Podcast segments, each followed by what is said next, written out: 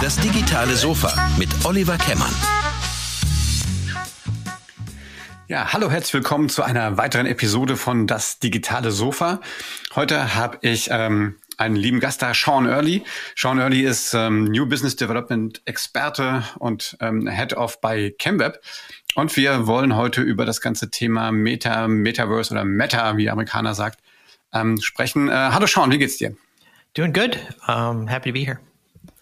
Ja, ähm, wir hatten Sean, mit Sean habe ich ja schon ein paar Podcasts mal gemacht. Ihr wisst ja, das ist ein deutsch-englischer Mix. Ähm, äh, ich spreche Deutsch, Sean spricht Englisch, aber so gut, dass ihr das sicherlich ganz easy versteht. Ansonsten werden wir natürlich auch nochmal unsere ganzen Essentials zusammenfassen und in einer in äh, den Shownotes dann schreiben. Ja, Sean, ähm, Metaverse, das hat ja Zuckerberg letztes Jahr angekündigt. Du bist äh, nicht nur New Business Development Experte bei ChemApp, sondern du bist auch, du hast auch eine lange Tradition im Bereich AR, VR. Ähm, wie beobachtest du äh, jetzt diese ganze Entwicklung bei, bei Facebook, also form, formerly known as Facebook, heute Meta? Ähm, der Börsencrash, auf den wir gleich auch nochmal eingehen, ähm, im Februar, hat ja auch gezeigt, da ist einiges im Argen bei Facebook. Wie beurteilst du die ganze Situation bei, bei Zuckerberg? Well, I mean, there's there's different factors. Obviously, there's you know, Meta did a big name change last year, um, and I think part of the reason, uh, uh, you know, it's a glass half empty, half full kind of discussion here. But I think you know the the positive reasons why they changed their name obviously is because they want to put more focus on the metaverse or their immersive technology um, end of things. You know, they they've already been doing lots of virtual reality. They do augmented reality in their chats. Um, so they want to grow that out. Obviously, that's a that's a huge potential for future business, future tech. Um, lots of innovation happening there. Um, so they want to grow that out, obviously, and I think there's a lot of you know there's a lot of momentum from a lot of companies going that way. So that's obviously a, a smart move.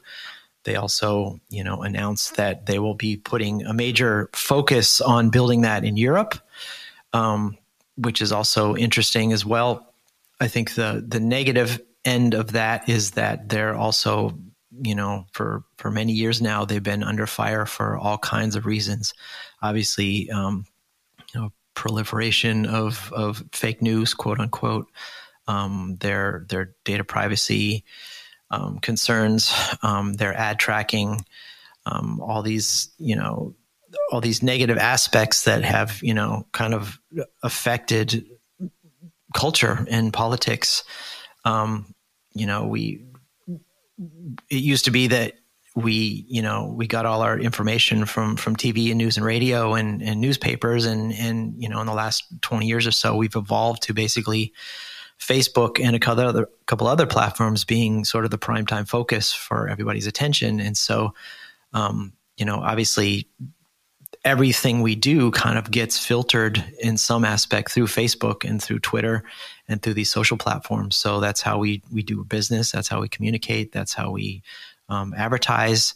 Um, that's where we get our news. So um, it's it's not just uh, it's not just about you know one particular topic. It's a it's a it's a all of technology and all of culture seems to filter through this, and in the future it will be uh, more immersive um, in some aspect. And so they they want to obviously be in that you know they want a position for that.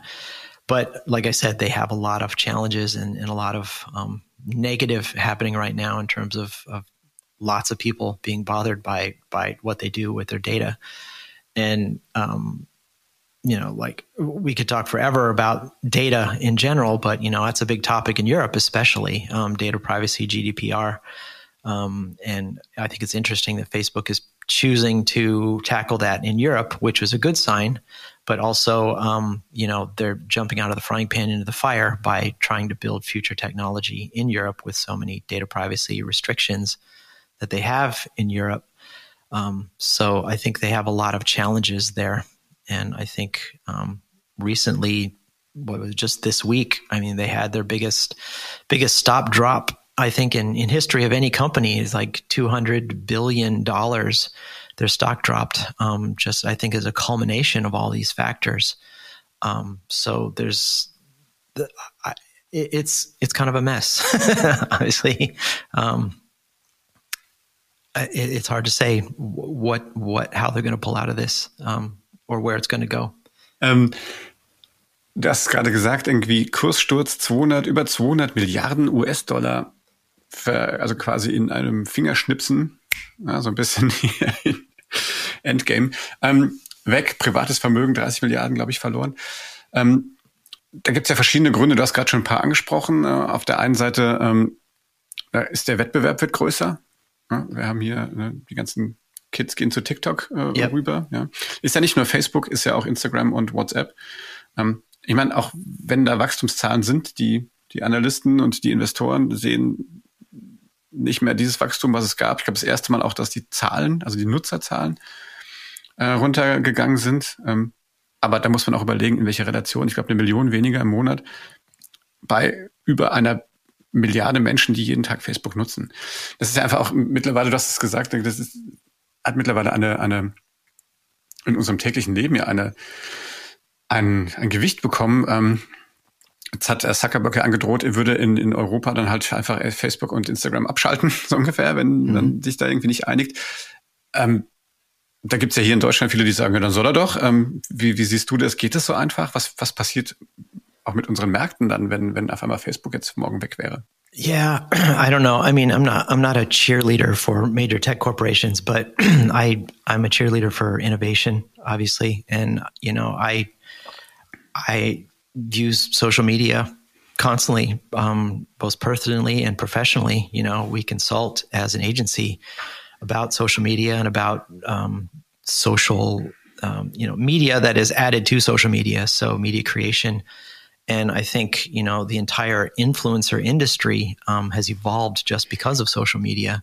So I think, um, I, I don't think that digital media or, or, or anything digital marketing, digital business can operate without it. Um, you know the the internet you know just going to web pages like we used to in 2000 or whatever um, has evolved to mobile and now it's evolved to social and i think without the social aspect and facebook is i'd say uh, m- you know majority of the percentage of the usage is either facebook or twitter or tiktok or some other social platform but um, you know I, I think everybody in everybody i know in europe uses whatsapp um, to communicate with. Um, all the influencers are using either TikTok or or uh, Instagram. Um, you know, I think for business we use LinkedIn and Xing in Europe, obviously, but I think without social, I think there will be um, sort of no traditional internet as we know it these days. And I think doing business, um, just promoting yourself without a Facebook, without an Instagram, without a Twitter. Um, and I, I, say this because I think if, if Instagram and Facebook, or Facebook, I keep saying Facebook and Meta, I have to get used to saying Meta because that's her name. But if, if Meta pulls out um, of Europe, I don't think they will. I think they're figured out. But if they were to f- pull out, I don't see any reason. Um, they have the reasons why they they would pull out. Obviously, it's a lot of it is is data privacy that they can't um, be uh, compliant in um, for you know i mean the data privacy rules in germany basically um, as of 2021 2022 the latest ruling it's basically saying that any cloud service in america that stores data in america and not on european servers is is illegal so um, I just read yesterday that France has decided to jump on board with with Austria that they can't use Google Analytics um, so all these factors is not just about posting stuff on Facebook anymore. It's a, or yeah, Facebook. It's not Meta. It's Facebook. Meta owns Facebook. Anyway, it's it's not just about that small factor. What some people say, you know, oh, if I could do without Facebook. It's it's a much greater um, topic. And I think if all these disappear, I think we'll have to go back to traditional marketing again at that point because there aren't any comparable services in Europe um, that will allow you to do the same type of communication. I mean, this is communication, is what we're talking about. Um, digital communication, business communication, whatever you want to do. If we lose these communication channels, which are primarily US based, then we won't have that opportunity to do communication as we do right now. And I think that's that's what we're really looking at here. And I think the privacy policy laws in Europe are very strict. And while I understand while they're there, um, I also it's my personal belief that they are just anti-innovation. They're they're blocking the ability for innovative services to develop. And I think with the monopoly that these platforms have in the US, these social platforms and um, Google and the cloud services platforms, there is no there is no competition in Europe yet that is on the same caliber. So it's not a better or, or worse or, or uh, you know America's doing it better or anything like. It's really just the, the facts that you know cloud service companies and social platforms are US based. And if they can't transfer data legally, then they can't exist. And that means that traditional communication as we know it, especially on mobile, will not be it won't it won't work. It, it doesn't work. So we have to find a solution somehow um, for that to work. And I think that's one of the reasons why Facebook is having so many problems is they can't stay compatible. But again, I don't think this is this isn't a meta, this isn't a Facebook problem. This is a much bigger problem. I think all the companies, cloud service companies, are struggling for the same thing. And you know, we uh, we've been struggling with that just as digital consultants in terms of what platforms that we can consult our clients on what to use to promote their businesses. And with all these privacy policy regulations, it's becoming harder and harder to uh, consult our clients on what platforms to use unless they are primarily US or European based. And so again, there's a it's a much bigger, much bigger problem, um, and impacts so many aspects of modern communication than just, I you know, Facebook maybe not being there, Instagram not being there. Wie für wie realistisch hältst du denn so einen, so einen ich sag jetzt mal so einen Infinity War, so einen Thanos-Moment? Also glaubst du wirklich, dass irgendwann so wirklich schwupps auf einmal keine Ahnung, die Hälfte aller Social Media ähm, Plattformen oder die wichtigsten auf einmal weg sind? Ist das realistisch? I don't think so. Um, I think there's there's too much too much business being done, and there's too much money to be made by allowing it as opposed to blocking it. I mean, um, there are there are privacy policy concerns, obviously, that um, are justifiable for why people want these policies in place, especially in Europe. Um, but I think if you follow the money, I, it doesn't make any sense at all um, to do it. I think uh, it, it, could be. I mean, I, when I first moved to Europe um, 14, 15 years ago, um, I I was getting online and and GEMA was still blocking videos from the states. Um, you know, if if I wanted to watch if my uh, you know I, this example, uh, Pearl Jam released a free a new song, a free song on YouTube, um, a free single, um, and it was free. The band who wrote the song, Pearl Jam, said, "I want this single to be free on YouTube," so they posted to YouTube. But GEMA in Europe was blocking that because there was some something didn't get con, you know some box didn't get checked off in Europe that it was okay to view a free video by this band because of the record labels their their their discussion didn't didn't play out right there somehow but that that there was just ridiculous to me. I mean, I understand why gema was there. I understand their their business purposes and all that, but that there was so much innovation that was blocked um, with just these regulations that were in place that just didn't work in the modern world. Um, and I think I think data privacy has reached that GEMA point again where it needs to be addressed. I think um, I think the genie's out of the bottle with technology, and I think you can't block it. Otherwise, you're blocking innovation. Period.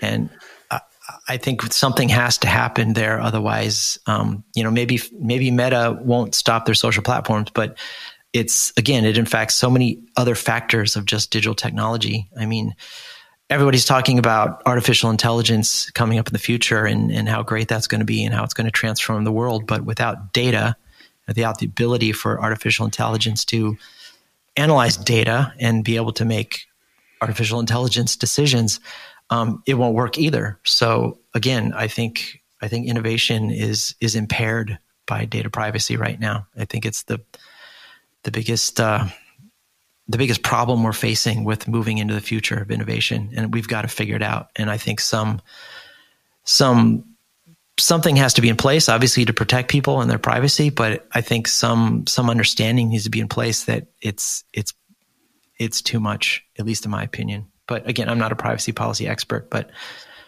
you know, as a digital consultant, every single thing that I I touch upon, especially in Europe, is affected by it, and it blocks so much more than it it fixes, at least in my opinion.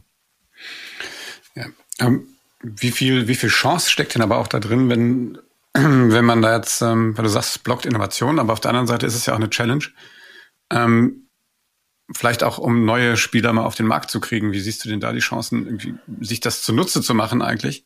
Ja, auch für europäische huge. Unternehmen vielleicht. Yeah, I think it's huge. I think uh, I think European um, cloud service business um, needs to evolve. Obviously, if, if these privacy policy regulations do stay in place, um, the biggest factor is the, that people are concerned that European data is being transferred to um, not just American but other other um, you know countries servers being stored there. So if that's the biggest problem, then I think Europe needs to jump on board and build out their cloud services. Obviously, it's a huge opportunity.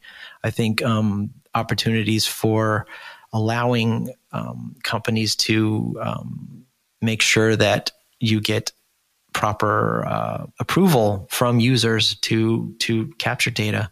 There's a big opportunity there.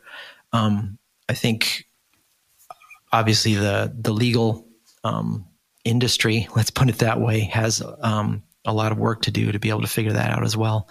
But I, I think European cloud uh, is it's a huge potential that hasn't played out yet. Du hast ja, bevor du bei Chemip warst, hast du dich ja, warst du auch mal eine Zeit lang selbstständig im Bereich AR, VR. Du hast einen eigenen Podcast, ein eigenes Magazin, AR, VR Magazine, äh, das immer noch sehr erfolgreich ist. Das heißt, du bist auch ein ausgewiesener AR, VR Spezialist. Ähm, jetzt zielt ja Facebook, beziehungsweise Meta, Entschuldigung, ich bin auch noch nicht, ich hab's auch noch ja, nicht richtig hart. drin. Jetzt halt, ja. Ähm, mit dem Metaverse äh, zielen ja quasi darauf hin und sagen, das Internet, das klassische Internet, wie wir es kennen, wird abgelöst durch ein Metaverse. So.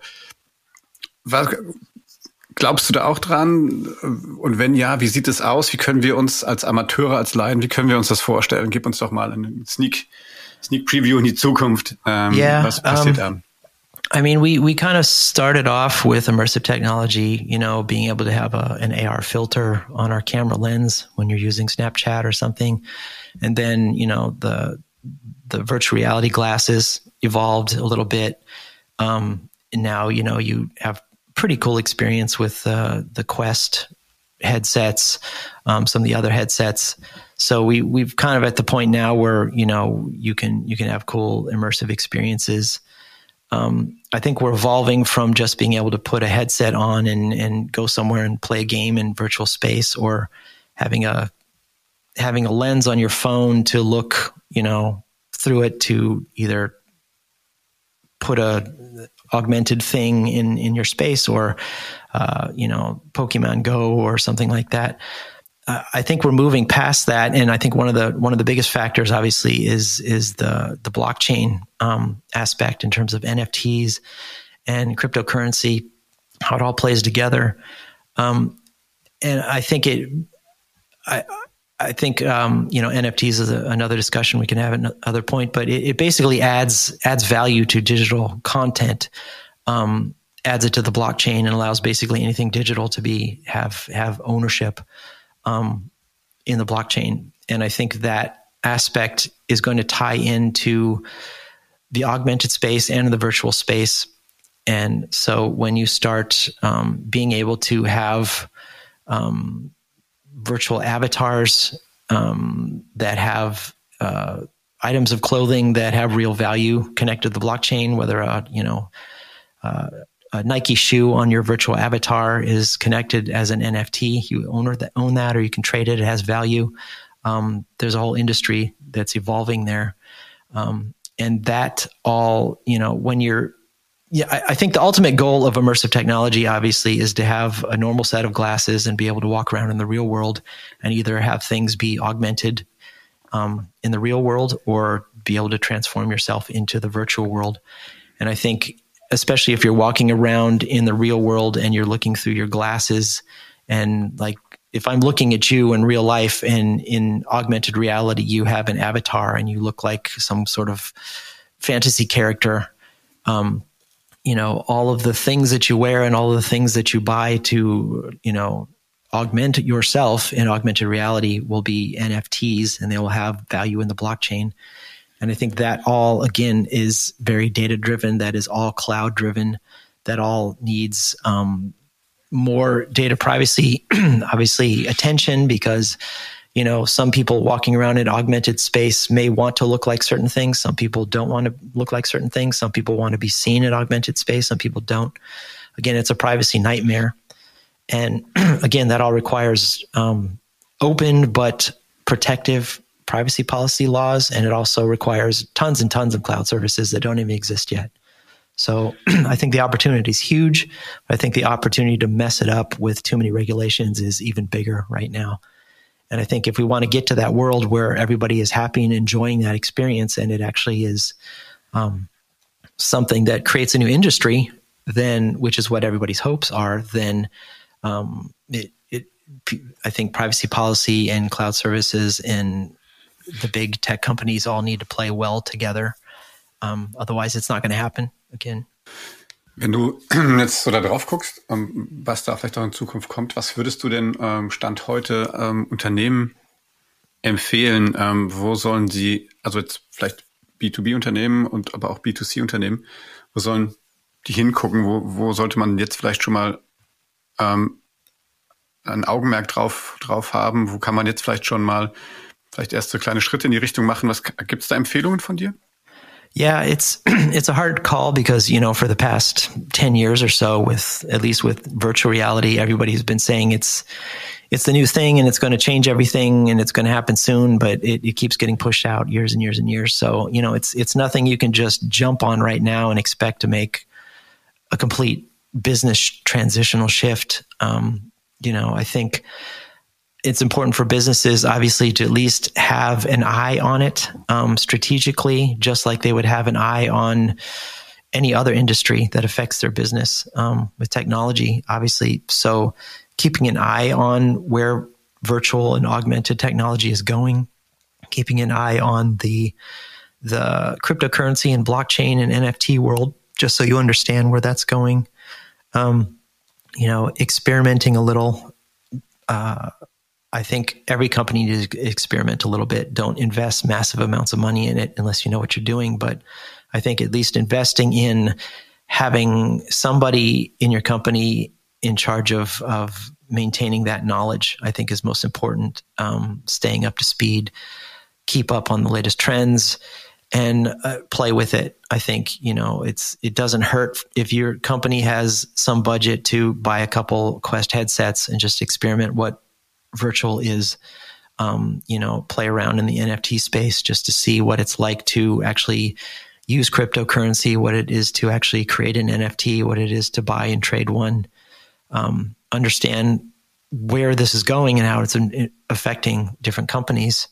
Um, it's happening fast too so i think it's it's happening so fast i can't even keep up in it and i like to say i'm pretty tech savvy so um, if if a company isn't keeping track of it in a couple years, it's going to be far beyond anything that's going to be even easy to understand. So again, I think just staying knowledgeable is the most important thing you can do right now until you can make a, a decent financial decision that has any ROI to it.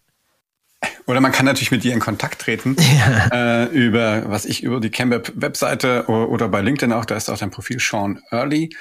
Ähm, und man kann natürlich auch deinem Podcast ähm, folgen, ARVR Magazine. Ähm, da greifst du immer die aktuellen Trends aus, hast immer sehr spannende Gäste, was das ganze Thema äh, AR, VR angeht. Ähm, und natürlich ist es ja auch so, dass äh, das ganze Thema äh, Künstliche Intelligenz, ähm, Blockchain natürlich uns auch als, als Agentur, aber auch als äh, Konsumenten natürlich einfach in Zukunft begleiten wird.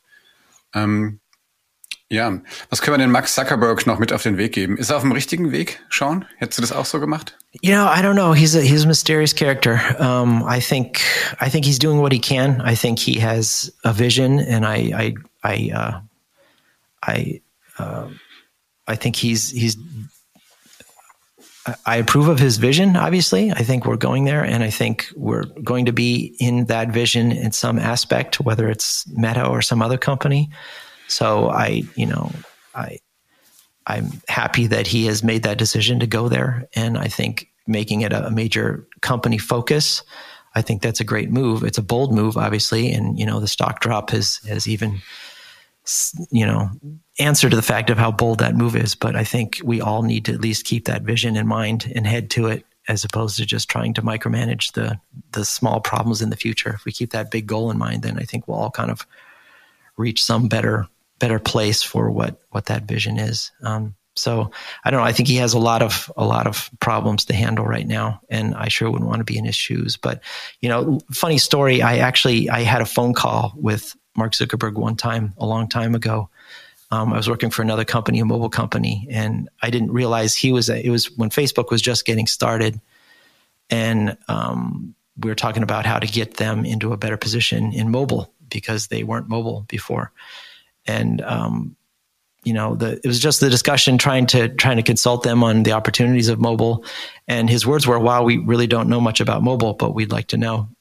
And I got the feeling that he was, you know, this is you know twenty some years ago, maybe. But again, I got the feeling that he was he was, uh, you know, an honestly um, curious, um, well-meaning person. So I don't think there's anything negative about Mark Zuckerberg. So I, I, you know, I'm in a, I'm in, I guess I'm in the meta cheerleader camp. Um, I hope them the best. And I really think they've innovated so much in the past 20 years that I, I hope they continue on the innovation. And I hope they figure out a way to not be blocked in their, in their, in their upward movement. Let's put it that way. So I would hope all the best for Meta. Um, they do have challenges, but I, I, think they'll figure something out. Um, if, if, you know, they don't pull out of Europe and, and, you know, cause all kinds of problems. Bin ich ja froh, da bist du ja schon mal im, im Meta-Fan-Camp. Ähm, ich sag mal, ich finde, grundsätzlich haben die natürlich viel gemacht. Ich finde, ein bisschen mehr Verantwortung würde ja. dem ganzen Laden nicht schaden. Ja. Ähm, aber äh, ich bin auch bei dir, dass natürlich, ich glaube nicht, dass wir da die Zeit zurückdrehen können und ähm, dass das sicherlich nicht nur unsere Art der Kommunikation, äh, auch der Art, wie wir werben, ähm, erst äh, quasi jetzt möglich gemacht hat, vor allen Dingen auch und das muss ich auch als Konsument sagen. Mir ist ja eine kundenzentrische Werbung oder eine kundenzentrische Kommunikation, die genau auf mich zugeschnitten ist, natürlich viel lieber, als jetzt mich von irgendwas berieseln zu lassen, was mich zu 80 Prozent nicht interessiert. Dementsprechend äh, duschen ohne nass werden geht nicht, wie man hier bei uns so schön sagt. Ähm, Sean, vielen Dank, dass du dir die Zeit genommen hast, heute mit yeah, mir mal über das you. ganze Thema Meta, Metaverse, ähm, Zuckerberg, den Kurssturz von Facebook. Wie interpretieren wir das bei Cambep zu sprechen? Wie gesagt, äh, Sean ist ähm, New Business Developer bei Cambep und da ist es ja sein Job, sich um solche Themen zu kümmern. Wenn euch da draußen diese Themen interessieren, dann würde ich sagen, nehmt einfach Kontakt zu uns auf auf cambep.de ähm, oder ähm, folgt uns einfach ähm, auf Instagram oder auf LinkedIn. Wir haben auch einen Facebook-Account noch, ne? Ja, da könnt ihr uns auch yep. folgen. Ähm, ja, ähm, sehr schön. Und ähm, ja, diese Sendung ist wie immer produziert von Zencaster, unserem Partner für die Remote Podcast Produktion. Ähm, schaut doch mal rein, wenn ihr den äh, Aktionscode Robert Spaceship benutzt, Robot Spaceship oder auch Chemweb, dann kriegt ihr dort einen Rabatt. Ähm, und äh, ja, probiert es mal ein bisschen aus. Es ist irgendwie gerade bei uns in der Pandemiezeit wirklich ein sehr viel genutztes Tool. Wir produzieren da nicht nur Podcasts mit, sondern auch Videoformate, Interviews, weil man auch Videos in HD aufzeichnen kann. Ähm, also testet das mal aus. Äh, Zencaster, unser lieber Partner, auch aus den Staaten. Ja, schauen. In diesem Sinne, ähm, du bleib gesund und ähm, beobachte weiter für uns den Markt rund um Mark Zuckerberg.